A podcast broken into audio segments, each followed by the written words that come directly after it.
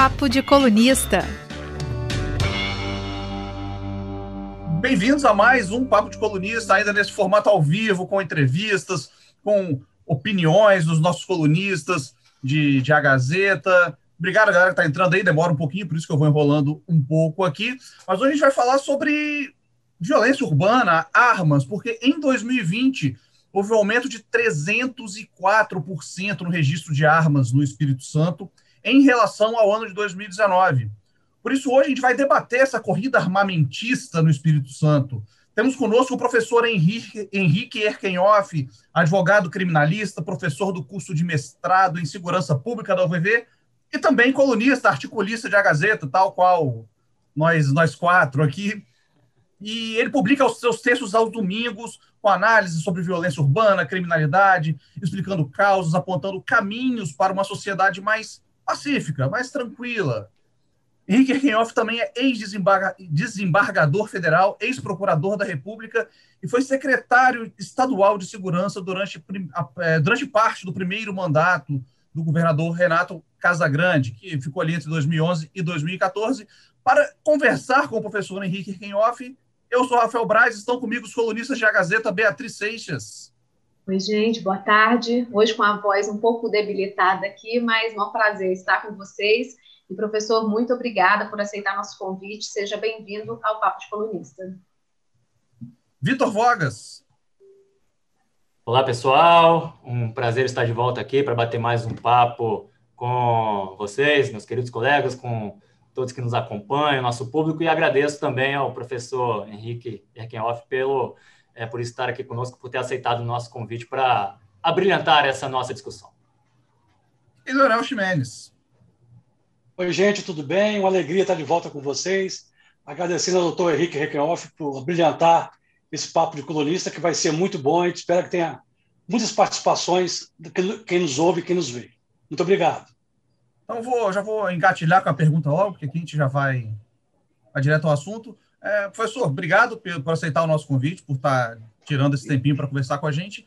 Eu queria saber tentar, a gente vai tentar ser mais didático, né, para a galera que está acompanhando, é o que explica essa explosão de novas armas registradas no estado? É, é alguma incidência de algum, é, algum, algum alguma área em que aumentou mais? Se foi no campo, foi na cidade? A gente tem essa essa explicação?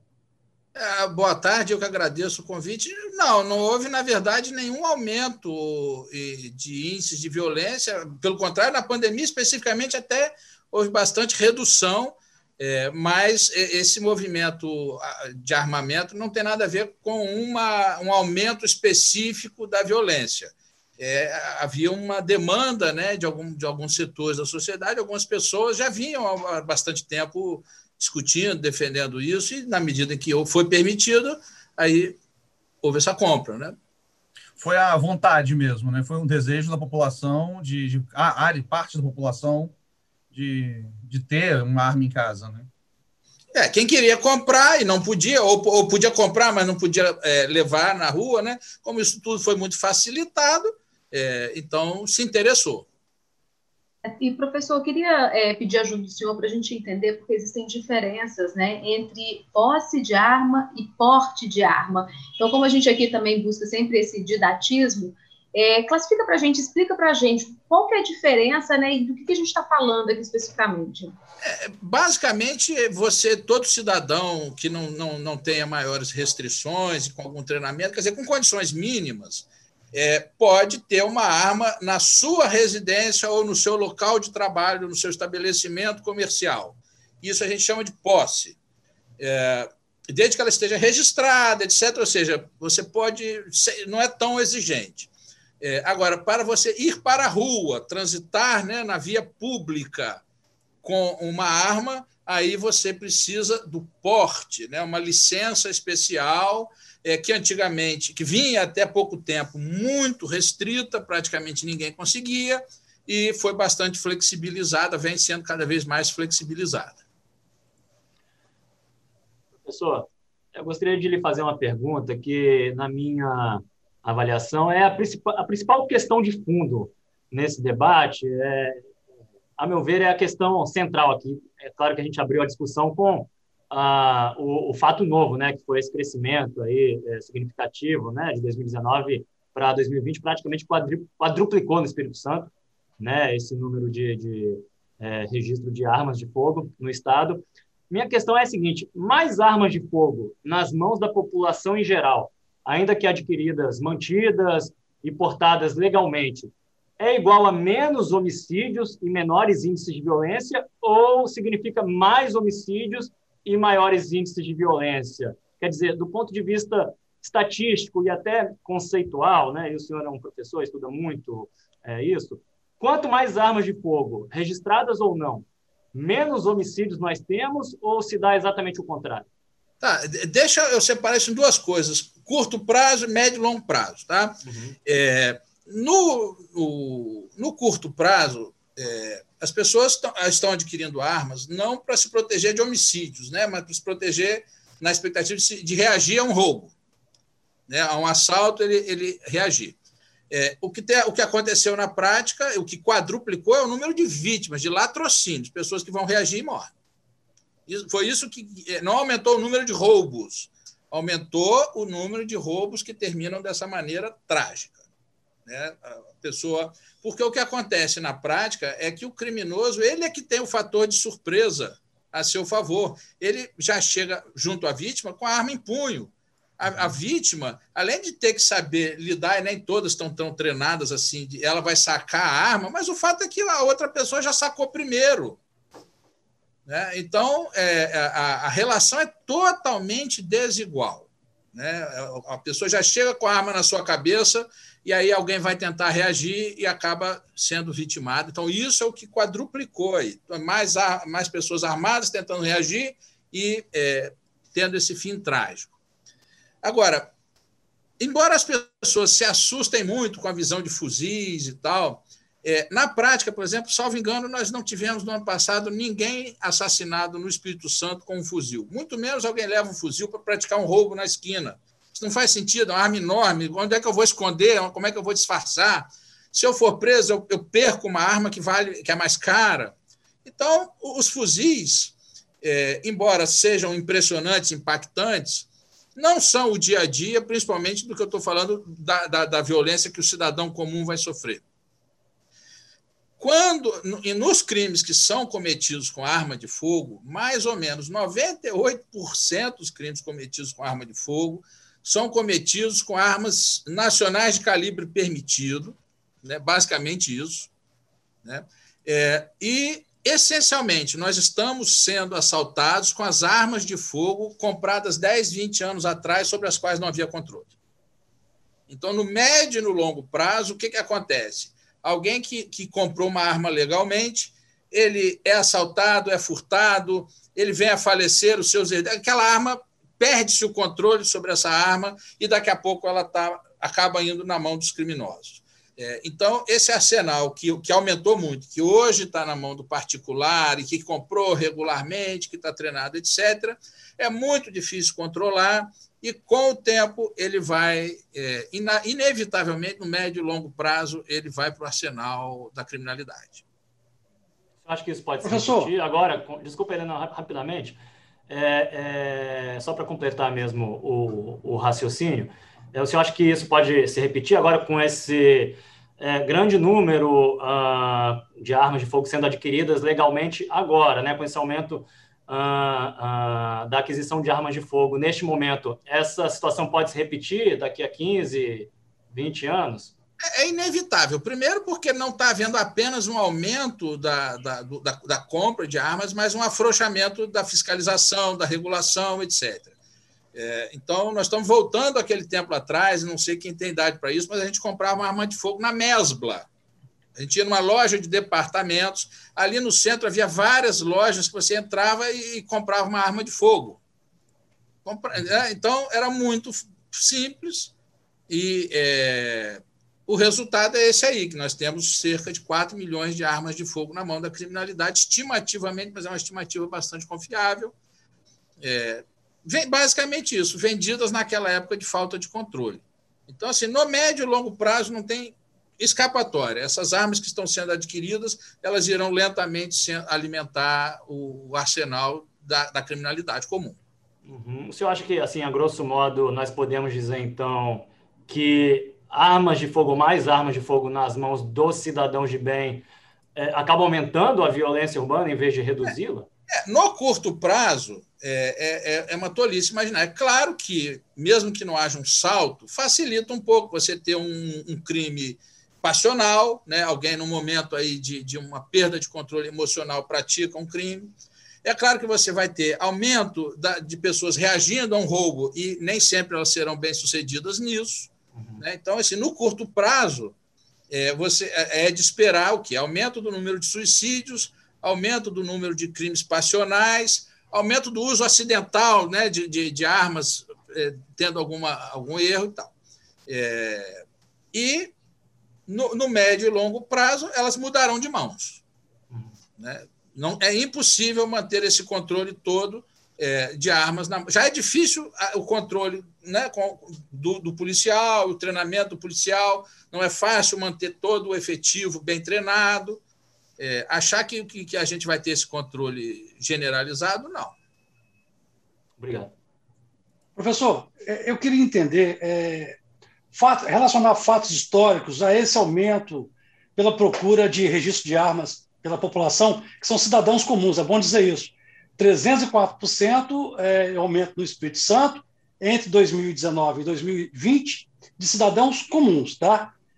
Isso poderíamos relacionar essa procura aqui, essa grande procura, é, ao período do governo Bolsonaro, que exatamente começou nesse período, que o, a gente considerando que o governo tem uma pregação é, pelas armas como instrumento de defesa da população, ele fala isso abertamente, ele fez é, portarias facilitando esse acesso, quer dizer, essa influência do governo, é, esse discurso do governo pode ter facilitado, facilitado essa corrida Poderíamos olhar outras coisas também, professor? Seria um desejo de autoafirmação de parte da população? Eu tenho poder, eu tenho força porque eu tenho arma.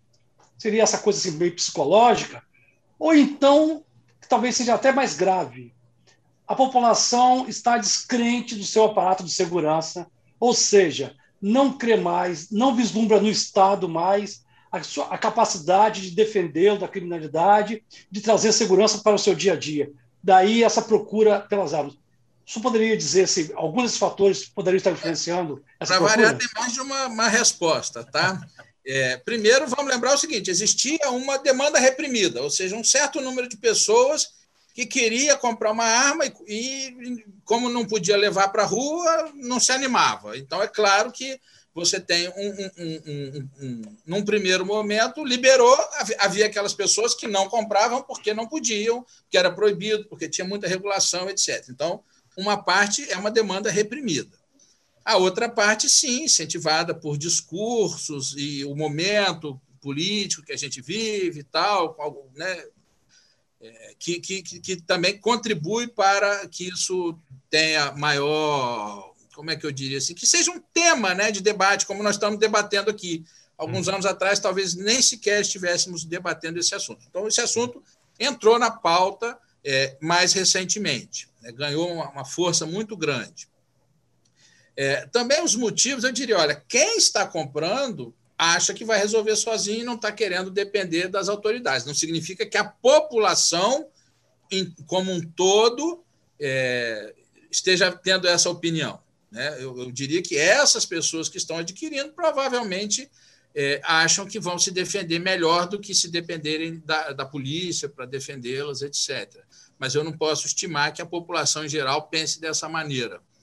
É, o, e aí as motivações expressas não são necessariamente as, as que a própria pessoa tem, às vezes ela nem percebe. Sim, é possível, mas é difícil afirmar mas há mil motivações psicológicas possíveis por trás daquela motivação lógica, ou seja, aquilo que eu declaro, é aquilo que eu percebo em mim mesmo, talvez não seja o que esteja lá no meu fundo. Né? Lá atrás, em mim, pode haver é, alguém desejoso da sensação de poder, pode haver mil outras motivações além daquela que a pessoa mesma percebe.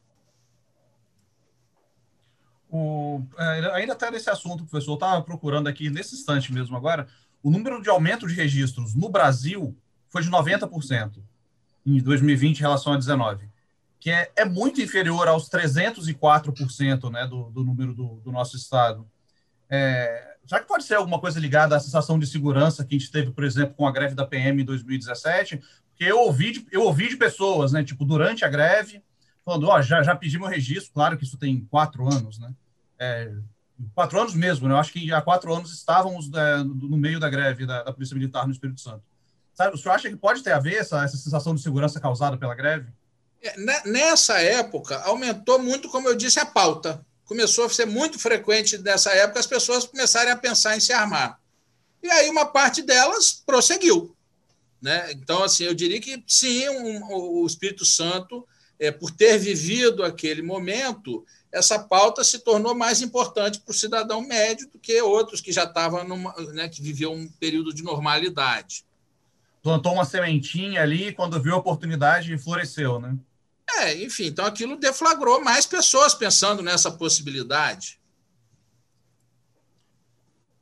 Perfeito. Professor, é, o senhor já passou um pouco por, por esse tema, já é, passou, já entrou aqui na nossa conversa. Eu gostaria de lhe fazer uma pergunta mais específica sobre essa questão da legítima defesa, porque é, essa discussão que nós estamos tendo e trazendo aqui agora, obviamente, é, divide é, opiniões no Brasil inteiro, né? Divide opiniões aí a, a, é, de uma maneira muito clara e demarcada entre os grupos armamentistas e os é, não armamentistas. E no caso do primeiro grupo, um dos principais argumentos dos que são a favor de se facilitar o acesso a armas de fogo é o direito do cidadão brasileiro ao exercício da legítima defesa na proteção de si mesmo e da sua família, enfim. E aí, é, legítima defesa ou autodefesa, né? São dois termos. Eu vou tirar aqui da nossa é, pergunta a legitimidade, que eu não vou nem discutir, mas eu queria me ater a essa questão da autodefesa. É, em termos práticos, professor, e até estatísticos, esse, esse conceito está correto? Ou seja, está é, é, correta essa ideia de que, portando uma arma de fogo, um cidadão comum tem menos chances de ser é, vítima de violência, ou, na verdade, ele está é, aumentando as próprias chances de ser vitimado, no limite até assassinado? É, na verdade, há dois problemas, sim. Assim, não tem a menor dúvida para afirmar isso, é uma pura ilusão né, de qualquer pessoa que imagine o contrário. É, primeiro, o fato de você estar armado torna você uma. Oh, meu Deus do céu! É ao vivo, é ao vivo. Bolsonaro está te ligando aí para reclamar. É, torna você, inevitavelmente, um alvo preferencial. Há pouca coisa que um criminoso goste mais do que uma arma de fogo. Né? É, a gente tem que lembrar o seguinte: se eu é, roubar de você uma televisão, por quanto eu consigo vender uma televisão? Uma televisão roubada, usada e roubada. Então, o seu prejuízo pode ter sido de 4 mil reais, mas quanto é que eu consegui lá? Ganhei 100 reais numa televisão? Arma de fogo eu não preciso vender, ou se eu vender, eu vendo pelo preço dela. É, então, é, é, é um dos objetos mais desejados pelos criminosos. Então, ao contrário, se perceberem que você anda armado, é muito comum a gente ver vigilantes armados sendo assaltados é, é, intencionalmente, quer dizer, já ficam ali. Ele é o alvo porque sabem que ele está armado.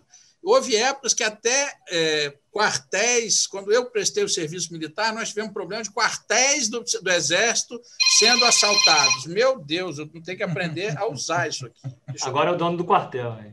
É, deixa eu desligar o telefone, que pelo menos eu. eu, eu é, mas, enfim, assim, quando eu prestei o serviço militar, né, é, havia, houve quartéis sendo assaltados para roubar armas e munição. Então, tem esse primeiro problema. O segundo problema é claro, né, a, a, a, você vai reagir provavelmente numa situação, ou vai se sentir tentado a interferir numa situação é, que você normalmente não faria nada e a chance de sair ferido, né, e até algo pior, é muito grande. E um terceiro problema é, mesmo que você exerça a legítima defesa, isso não é assim tão simples do ponto de vista jurídico, não. Então, depois você vai ter que provar que agiu em legítima defesa. Você muito provavelmente, no mínimo, vai sofrer um inquérito policial, pode facilmente sofrer uma ação penal e vai ter que provar que agiu em legítima defesa. Então, a arma de fogo te livrou de um problema e te arrumou outro. Né? É, e, e, então, assim, nada de bom, na verdade, vem dessa ideia na prática. É difícil convencer algumas pessoas, mas é, estatisticamente a média é muito ruim. Eu vou dizer, é desesperador para quem está na gestão da segurança pública quando as pessoas querem resolver isso por vontade, né? Eu vou resolver. É, voluntarismo, né? E aí imagine o seguinte: se as pessoas saírem socorrendo as outras no meio da rua, né? Vou, você está doente, eu vou te tratar. É, a mesma coisa. Então, assim, assim como os médicos ficam desesperados com a automedicação, é, as autoridades públicas vivem desesperadas com cidadãos tentando é, se autodefender. É, é, é muito difícil para o gestor da segurança pública, e, além de tudo, eu disse, esse, no longo prazo, eu vou ter esse outro problema: a, a criminalidade tendo facilidade de acesso às armas. Professor o senhor considera que é preciso avançar é, em relação a quem pode ter esse a, a, a, posse de armas, por exemplo, se você entender melhor o histórico dessa pessoa, ou exigir treinamentos mais é, rigorosos, específicos, enfim, fazer mesmo uma avaliação é, mais firme de quem é aquela pessoa que deseja ter essa posse, isso poderia ajudar de alguma forma ou não, não surtiria muito efeito?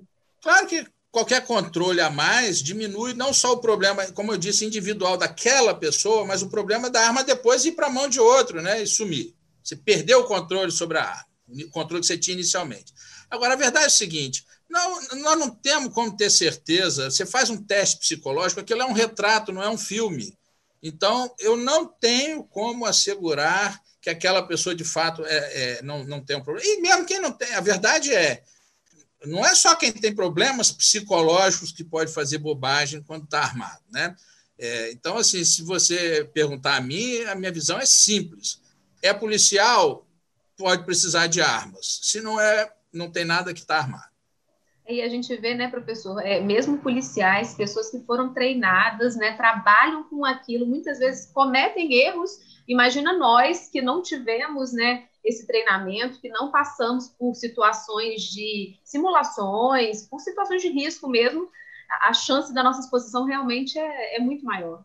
É, não, não é andar, a, lidar com arma de fogo não é nada fácil, a verdade é essa. Guardar uma arma de fogo não é nada fácil. É, o, o, e manter, porque além de tudo é você esquece muito rápido, perde o, os hábitos, etc. É, então, já é difícil manter a, a, os policiais, os profissionais da segurança pública adequadamente treinados, atualizados, etc. É, achar que o poder público vai conseguir controlar, é, cada um vai ter que, que, que, cuidar do seu próprio treinamento, do seu próprio, da sua própria atualização, etc. E, é, mas, eu, de qualquer forma, como eu disse, o maior problema não é tanto o acidente. O acidente aumenta, né? Mas o maior problema são esses, né? Você tem acesso à arma e aí alguns vão se suicidar, outros vão matar o vizinho, sei lá o quê. E no longo prazo é isso. Uma hora essa arma vai sair do controle e, e, e, e é, é, essa quantidade gigantesca, esses outros 4 milhões de armas na mão do particular, é que vão aos poucos indo todo ano, um pouquinho todo dia, algumas delas vão para a mão da bandidagem. Professor, o Braz o Braz, Ravel Braz mostrou aí que a média de registro de armas no Espírito Santo é, é maior, muito maior que a média de registro no Brasil. Eu queria saber do senhor o seguinte: é, o Espírito Santo é, tem até literatura farta sobre isso, já protagonizou grandes conflitos nas suas divisas com estados como Bahia, Minas Gerais, Minas Gerais o contestado. Há uma parece que, historicamente, houve sempre conflitos locais do Espírito Santo. E isso eu queria perguntar ao senhor o seguinte: é, é, haveria uma propensão cultural do povo capixaba pela violência, de querer andar armado, por isso essa procura pelo registro? Há um traço cultural do povo capixaba, ele poderia dizer isso, que favoreceria isso? Olha, eu desconheço qualquer estudo assim mais aprofundado, com embasamento científico, que permitisse a gente afirmar isso, principalmente se eu colocar tão geograficamente localizado, né, o Espírito Santo. O que a gente pode dizer, sim, é, alguns povos têm claramente uma, uma, uma, cultura de não armamento. Então, por exemplo, se, se você for ao Japão, vai perceber ninguém armado, nem mesmo uh, os Yakuza andam, andam armados. É, o número de homicídios lá embaixo, crimes violentos lá embaixo, é, é, simplesmente é um país, mas também muito isolado geograficamente, historicamente, culturalmente, né? É, então, é um país que manteve uma cultura de não ter armas de fogo, não ter violência, e a pouca violência que, que, que ocorre é no braço mesmo. Né? A maior parte, quando você vai ver lá, mesmo vai o, o Yakuza, quando você vai olhar, ele está no máximo com um soco inglês ou com uma arma branca, né? com uma faca, uma coisa assim. É, até complementando aqui, eu, eu, eu, sou colunista de cultura, né? vejo muito filme, muita série. É, eu acho até estranho, pela nossa cultura, e até a gente ter essa cultura um pouco americanizada de, de polícia armada, tudo é, em, em, séries e filmes nórdicos, você raramente vê um policial armado. Eles normalmente eles têm uma carregam uma arma em um carro, por exemplo, no veículo, e precisam de uma autorização de um superior para destravar a arma e, e, entrar em ação. Né? Então é uma isso é, é, realmente é uma cultura muito diferente, né? Que vem de, de outros outros outras áreas mesmo, cada país, cada região com a sua cultura. Eu queria perguntar, professor, tá, tá pegando umas perguntas do do, do, dos nossos internautas aqui. Tem gente falando que a gente não está debatendo, porque a gente não, está, não tem ninguém defendendo a posse de armas, e realmente eu não vou defender a posse de armas. É o Nivaldo Carvalho, Soledade.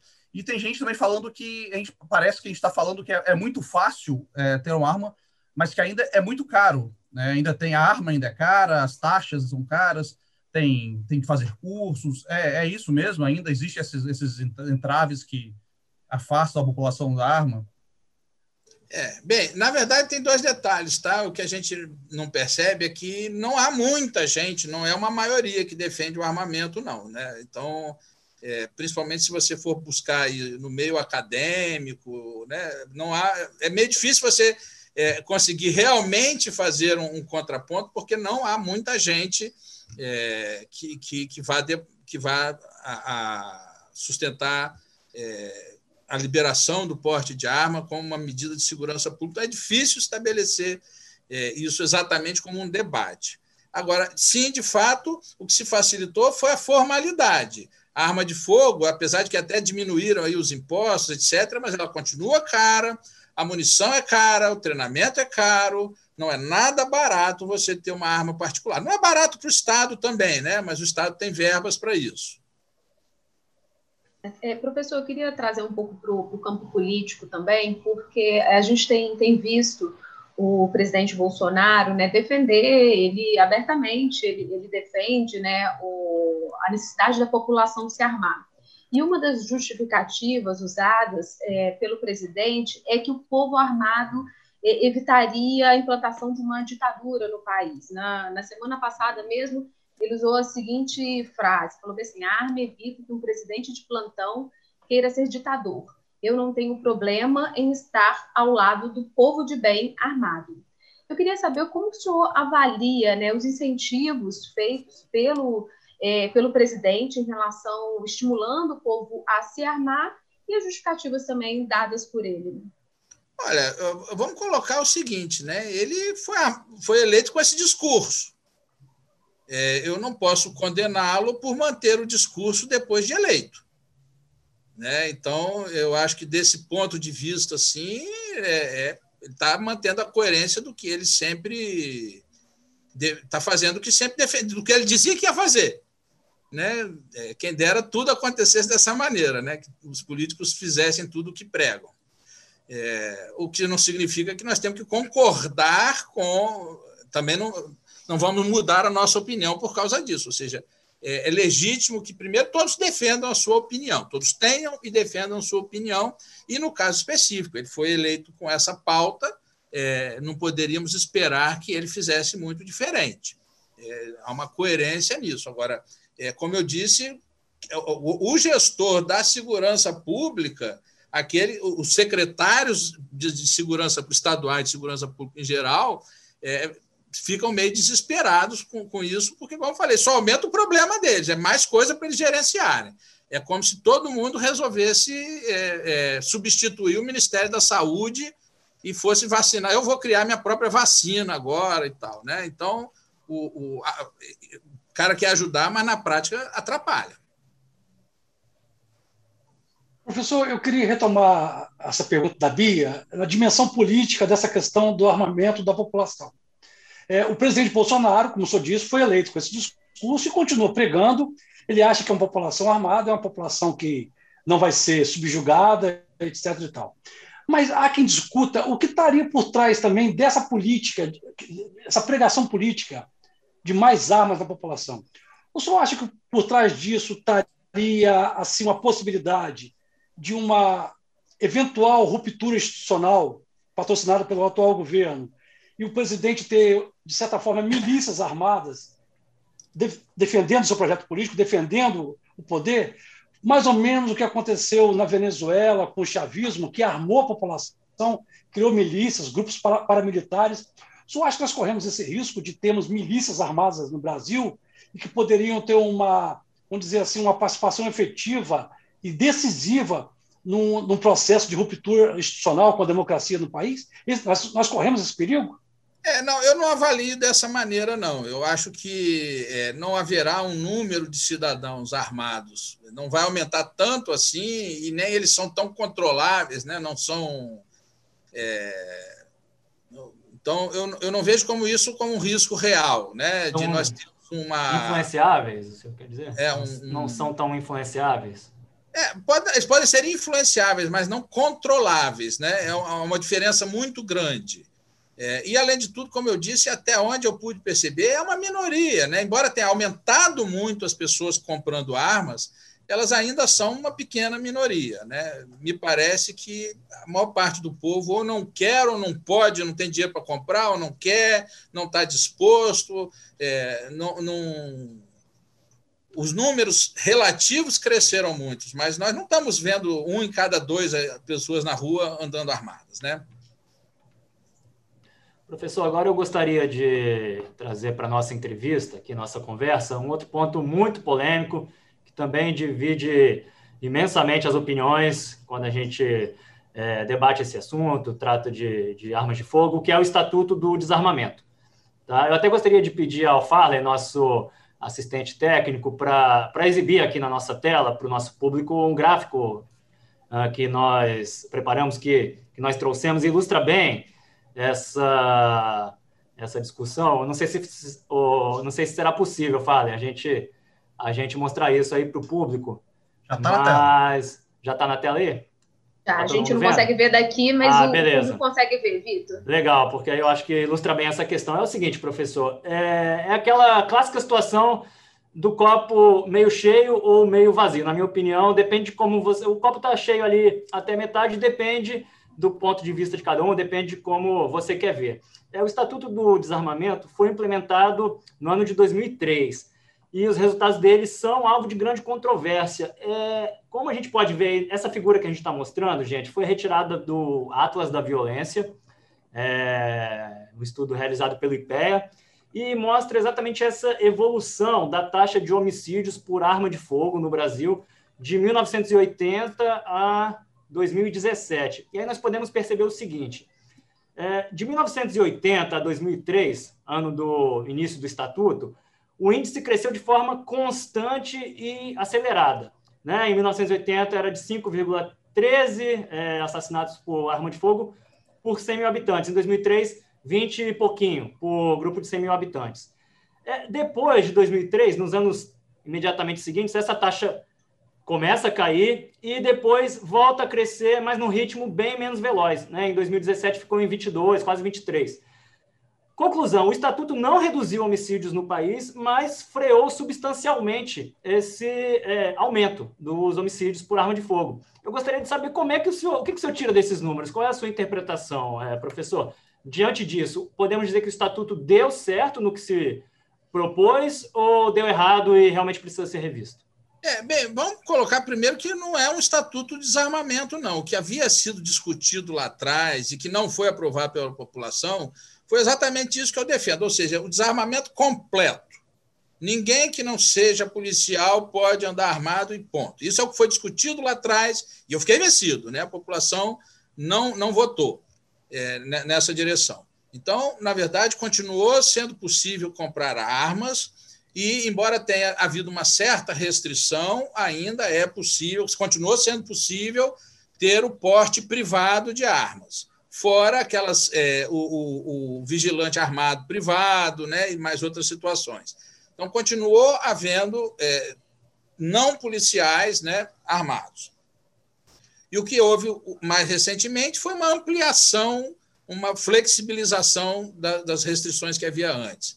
E é impossível não, não, não enxergar que, no curto prazo, houve uma desaceleração, ou seja, uma tendência de que tivesse, houvesse cada vez mais homicídios, perdeu força. Isso, é, essa, esse aumento, não só de homicídios, mas de latrocínios, esse aumento da violência, claramente, não tem como, é, é, é a disponibilidade da arma de fogo pelo criminoso. Né? Não, não tem uma, uma, uma mágica aqui seja o criminoso comum, né, o assaltante, etc., seja aquele criminoso eventual, uma pessoa que, que num momento aí de, de desequilíbrio emocional, qualquer coisa assim, cometeu um crime. Então, é claro, se ele não tivesse armado naquele momento, ele não, não teria como praticar aquele crime específico. É, então, aqui não há mágica. A maior disponibilidade de arma de fogo no curto prazo é, aumenta o, o, criou essa trajetória de aumento que eu falei, pagando o preço daquele período em que a gente comprava uma arma de fogo legalmente em qualquer esquina. Nós, estamos pagando esse preço. Aí diminuímos isso, isso começou a perder força. Na hora que a gente liberaliza, aumentam as estatísticas. Agora, o problema maior é no longo prazo. Como eu falei, nós estamos em 2020 pagando o preço do que foi feito em 1980. Eu acho que, desculpe interrompê-lo, é, professor, desculpe interrompê-lo, é, mas é, em quanto tempo a gente já vai começar a ver os reflexos desse aumento que estamos tendo, estamos tendo agora? Não, isso é, é, impossível de medir dessa maneira, né? Porque você, é, você não consegue fazer uma estatística perfeita. Vão lá fazer uma entrevista com os criminosos, quantas armas, né? Ele não responde a censo. Né? Não adianta, não tem um IBGE da, da criminalidade. Então, você nunca vai obter números precisos mas a gente percebe facilmente essa história né, de é, aumenta a arma de fogo, 5, 10 anos depois começa aquele fluxo das armas de fogo muito fáceis na mão da criminalidade, e depois nós é, acabamos vendo esse crescimento sistemático. Porque a verdade é que sem uma arma de fogo, é, os cidadãos ficam, as pessoas ficam iguais entre si, né? O que desequilibra a relação é quem, quem tem quem puxou a arma primeiro. É, eu estou aproveitando aqui o momento também para puxar uma pergunta. Internauta, um dos que não está atacando a gente ou ameaçando a gente, fala que tem gente falando que precisa de arma para se defender da gente, professor. Né? Você tem essa noção aqui, né? É, tem a pergunta aqui do, deixa eu procurar o nome dele, do Henrique Ottoni, falando que tem um pouco a ver com o déficit de segurança pública em alguns lugares, principalmente na, na área rural, porque se aconteceu alguma coisa, a, a polícia, no caso, demora muito tempo para chegar. É, é uma, uma, uma legitimidade de, de, ter uma arma, assim, de, a legítima defesa, como o Leonel já, como já falamos aqui antes também, é na área rural, é uma necessidade maior? Olha, isso. Professor, é... professor, se me, professor, se me permite, eu queria complementar essa pergunta, que eu ia fazer em seguida, mas eu acho que vale para agora. Quer dizer, isso, essa corrida pelas armas também não revela um sentimento da população que eu já abordei lá atrás, de, de, de não confiança no, no, aparato de segurança do Estado. Ou seja, nós não estamos falhando na segurança pública, professor, e, e acaba é, facilitando, provocando essa corrida às armas. O, o, o por, por, exemplo, aponta aí que a polícia é, demora a chegar no, do interior, até aqui na Grande Vitória, professor. A Polícia Civil tem graves problemas de efetivo, o senhor sabe disso. A Polícia Militar tem, a Polícia Civil ainda mais de aparelhamento, sabe, de, de instrumentos técnicos. Quer dizer, é, se nós não resolvemos essa questão, não vai ser difícil você, é, de, de repente, é, desestimular uma corrida à arma no, no, naquela ideia, pô, eu tendo arma, estou seguro, não preciso mais do Estado. O Estado também não está falhando, professor, na, na segurança pública? Olha, eu, para falar a verdade, acho, contrariando a opinião média né, do, do, do brasileiro, acho que o Brasil está avançando lentamente em relação à segurança pública, exceto no que diz respeito à, à, criminalidade organizada. Mas a criminalidade desorganizada, digamos assim, o assaltante da esquina, é, o Brasil está avançando devagarzinho. É, e o Espírito Santo, em particular, avançou bastante em relação a isso. É, o, o, e, de qualquer forma, o mais importante é aquilo que eu fiz. Nós, nós, o, a falha houve, sim, 40 anos atrás, que foi quando a gente deixou o mercado ser invadido por armas de fogo sem nenhum controle. Não, não tá tudo o que foi feito na época, mas não tem, foi feito em folhinhas de papel que estão empilhadas em algum lugar e ninguém sabe o que aconteceu com aquelas armas. É, e de qualquer forma é, é uma folha de papel de 40 anos atrás, ninguém acompanhou para saber se elas ainda estão com seus antigos proprietários. Então, os índices que a gente sofre hoje não são exatamente falhas da, da, cometidas hoje. Né? Nós somos muito determinados em segurança pública, quase os maiores efeitos são basicamente no longo prazo. Então, houve sim, por exemplo, políticas públicas que funcionaram bem, que agora estão tendo um, um, retrocesso, mas que funcionaram muito bem, por exemplo, na redução dos homicídios no Espírito Santo, mostrando que sim, é possível fazer segurança pública e, e conquistar esse espaço.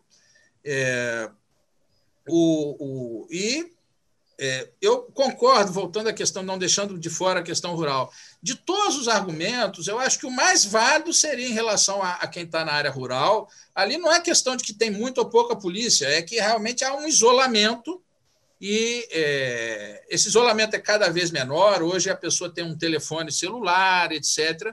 Mas o fato é que não é possível fazer patrulhamento preventivo né, em área rural, é muito difícil, né, está muito espalhado. Então haverá sim uma demora, mas também é, nós já tivemos um problema de violência rural lá atrás, no tempo do, do cangaço antigo, do lampião.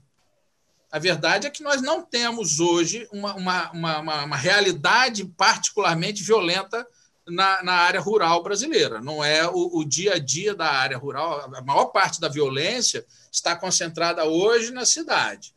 É, e, claro que aí, então, como eu disse, existe pelo menos um argumento que a mim me parece um pouco mais razoável, que é, de fato, aquela pessoa que está no campo, é, ela tem mais motivos para se preocupar do que a média e é mais difícil levar a autoridade policial de maneira rápida àquele local. É, mas isso é, como eu disse, pouco relevante do ponto de vista estatístico. Né? As pessoas não estão comprando armas de caça, por exemplo, né? não é isso que está aumentando. Está aumentando é o porte individual, é, de, de, armas de alma raiada, como a gente diz, né? de arma curta, é isso que está crescendo principalmente. É, então, é claro que há, há argumentos bastante plausíveis, de qualquer maneira, para o armamento, mas quando você soma tudo no caldo, né, a ideia básica é: é muito mais difícil fazer segurança pública permitindo a, a, a, ao cidadão individualmente se armar e, e, e se autodefender do que a gente desarmando todo mundo o máximo possível. É claro que e não tem como condicionar, a gente tem que desarmar o criminoso, mas se a gente deixar o cidadão comum armado, ele daqui a pouco a arma dele vai parar na mão do criminoso também. Não tem outra, não, não há o que fazer quanto a isso. Professor, o senhor estava falando há pouco, né, que nós é, avançamos sim, ainda que devagar, né, numa velocidade insuficiente, mas avançamos em relação ao crime, digamos, desorganizado mas que não na mesma proporção em relação ao crime organizado ou aos grandes, né? É, o que o senhor considera, assim, quais, quais são os pontos principais para que a gente consiga avançar em políticas de segurança pública de uma forma mais efetiva, com mais velocidade em relação a esses dois perfis, esses dois tipos de crime que o senhor acabou de comentar com a gente? Olha, eu, eu diria que essencialmente nós precisamos abandonar é, o, o as soluções voluntaristas, a opiniática, etc. No Brasil, não existe nenhuma estratégia pública de enfrentamento da violência. Não existe nada sistematizado, não existe nada é, é, com uma visão estratégica. As pessoas simplesmente re querem resolver a, a violência pública com decreto. Eu vou lá e faço uma lei e acho que vou acabar com esse ou aquele crime. Aí eu crio uma, uma, uma pena muito severa e vou para casa e está tudo certo. É, então, se a gente olhar, nem a nível federal, nem em geral estadual, e município, os municípios entraram nesse, nesse debate muito recentemente, você não tem uma estratégia nacional de combate à violência. Você, se você perguntar realmente é, o que está sendo feito do ponto de vista estratégico, não é deste governo. Nenhum governo no Brasil teve uma programação estratégica para a segurança pública. Nós tivemos muita gente pensando a saúde, muita gente pensando a, a, a educação, até a cultura, etc. Segurança pública tem sido feito basicamente por impulsos, é, quase sempre em resposta a um determinado evento que chamou a atenção da população, é, basicamente usando leis mais severas, mas não se preocupando em como aplicá-las não temos nada feito de maneira sistemática, racional, é, com, com, baseado em pesquisa, depois confirmado para ver se deu certo, se deu errado. Né? Não, não, não, podemos ficar eternamente na opiniática. Né? Você tem uma iniciativa e depois tem que ver se ela deu certo. Se deu certo, amplia.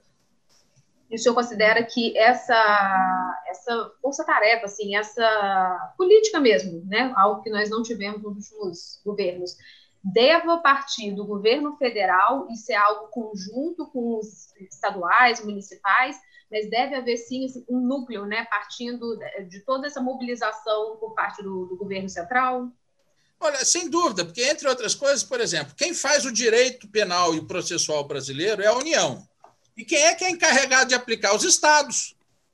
Então, assim, eu, eu fico criando problema para você resolver. Eu faço as leis e você que execute, você que cumpra. E a gente não conversa, inclusive. Né? É, não, não, não, tem nenhum, não tem sequer um alinhamento. Então, o, o ninguém pergunta para o governante estadual qual a lei que ele acha melhor. Fazem lá o que acharem no, no, no âmbito federal e os, os governos estaduais que se virem com a população carcerária, com é, manter efetivo, etc. Professor, é, nas últimas eleições municipais, é, se falou muito do papel das guardas municipais, se falou muito dessa corporação. O senhor acha que as guardas municipais devem se ater a um papel meramente de proteção do patrimônio público, do patrimônio municipal, ou elas devem ter um papel mais ativo na segurança pública, inclusive de combate à criminalidade? Elas devem ter armas, por exemplo, essa discussão é sempre feita, letais ou não letais? É, só lembrando, o senhor participou da equipe de transição do prefeito Lourenço Pasolini, né? Qual foi a, a, a, o que você sugeriu a ele em relação, por exemplo, à Guarda Municipal de Vitória? É, olha, bem, vamos lá. Primeiro, fazer uma discussão mais ampla. Eu acho uma terrível injustiça com os municípios, porque é, eles têm que cuidar da saúde, têm que cuidar da educação, né? É, ficam com todas as obrigações e a arrecadação é a menor de todas. Né? Então, assim, eu fico com a menor parte dos impostos e com a maior parte das obrigações, e aí eu vou pendurar mais essa fatura e querer que os municípios se virem. E existe um outro problema: o município de São Paulo é enorme. Então, ele tem condição de manter, por exemplo, uma guarda municipal grande, ter uma corregedoria, uma academia, etc. E quando eu vou falar de um município pequeno, como é que ele vai ter essa estrutura? Como é que ele vai manter é, um, um, treinamento, controle, comando, planejamento de uma, de uma força policial. Né? Então, o, o, é muito difícil, a maioria dos, dos municípios simplesmente não tem escala para, para, para manter uma guarda municipal. Né? A maioria dos municípios, na verdade, não consegue pagar o salário de prefeitos e vereadores. Né? A gente, no Brasil, teve um problema muito sério quanto a isso, né? uma pulverização de municípios que não tem arrecadação própria, não tem recursos, não tem tamanho para poder criar uma, uma instituição, etc. Né? É, e eu, eu, volto àquele ponto, eu acho que o, o, eu, eu iria no caminho oposto. Quem deveria estar aumentando e muito a sua participação na questão de segurança pública é o governo federal. É, é, e nós precisaríamos ter, se é para falar em aumento de efetivo, etc., seria nas forças policiais federais. Né? A gente precisa. É, até porque é isso, né? tem estado que é pequeno. A gente tem que lembrar que tem estados enormes, estados muito pequenos.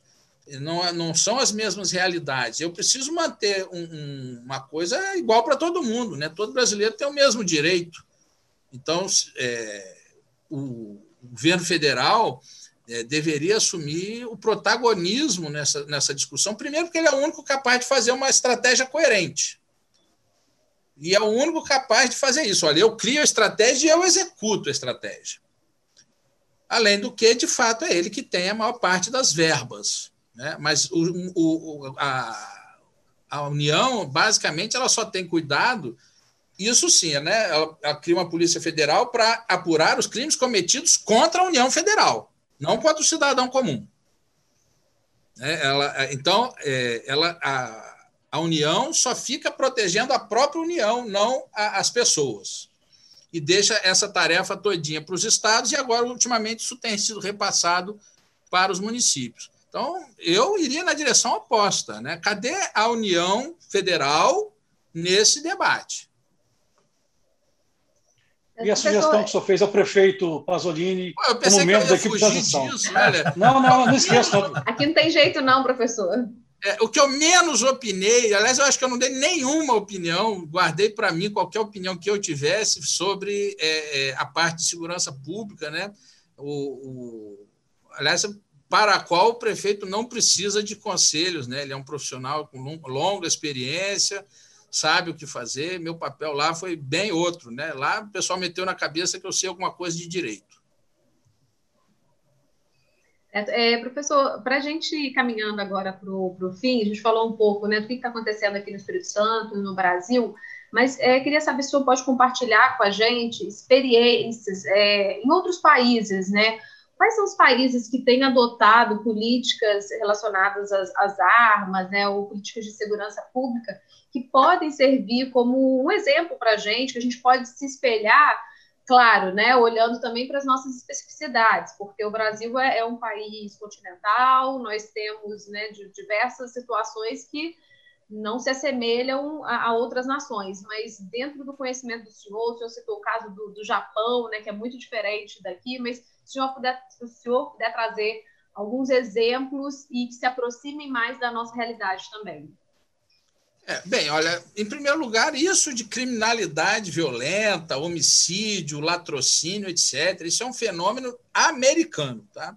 Se você for, eu, não só a Europa, Ásia, Oceania e mesmo África, você não vai ter nem de longe o número de, de mortes violentas que nós temos na América em geral.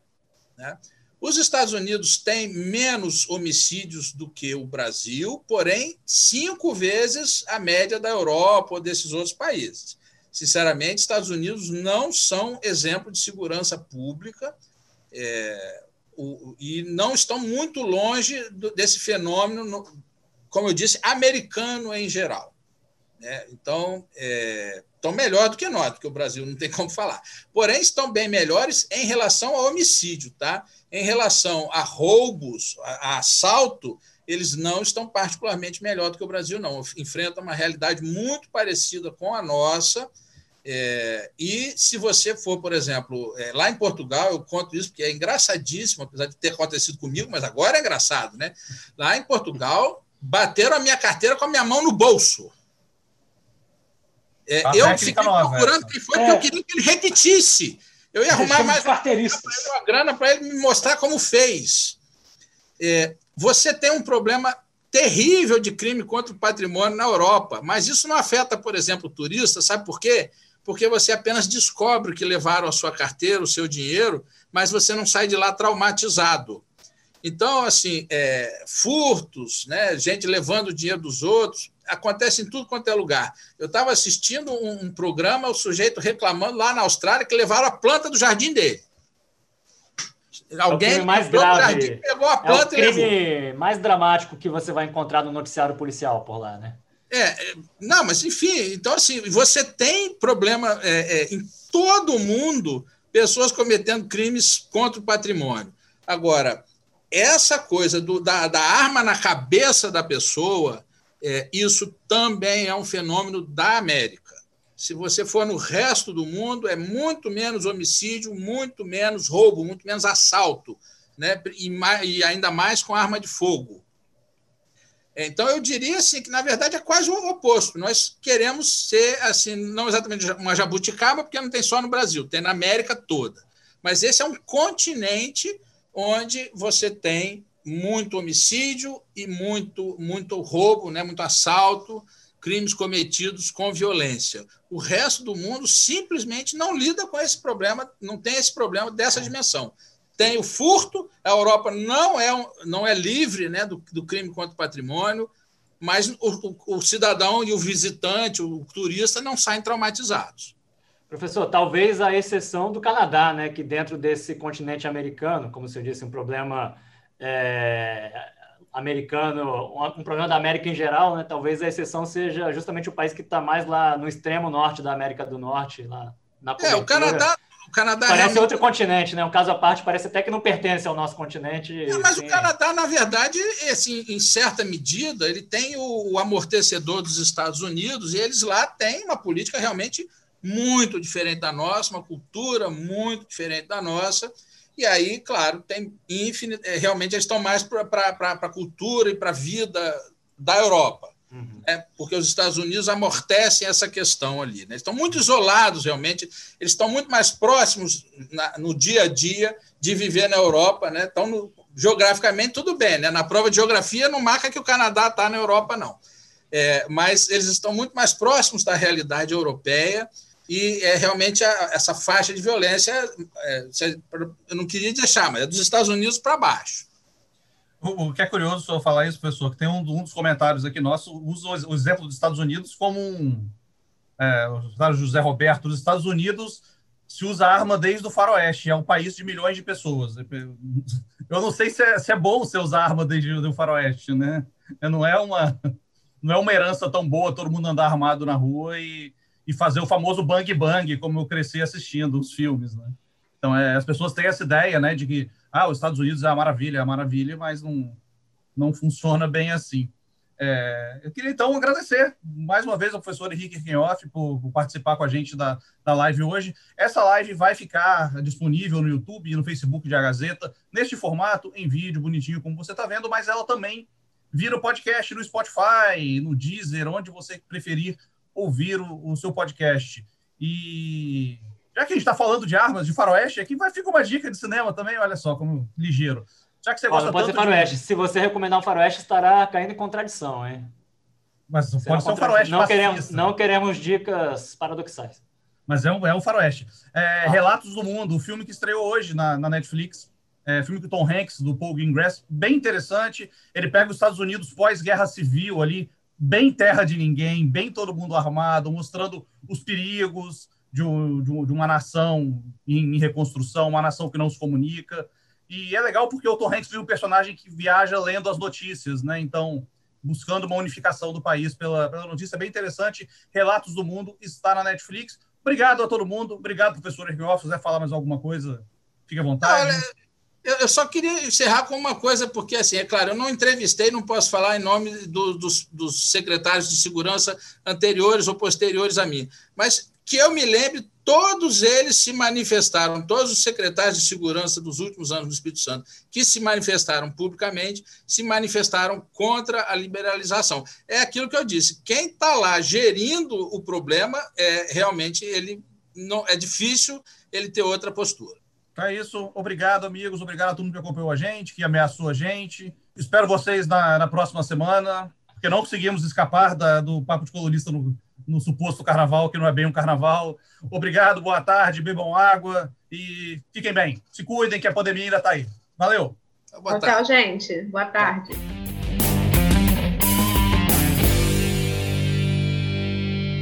Na próxima semana tem mais Papo de Colunista em agazeta.com.br e nas principais plataformas digitais.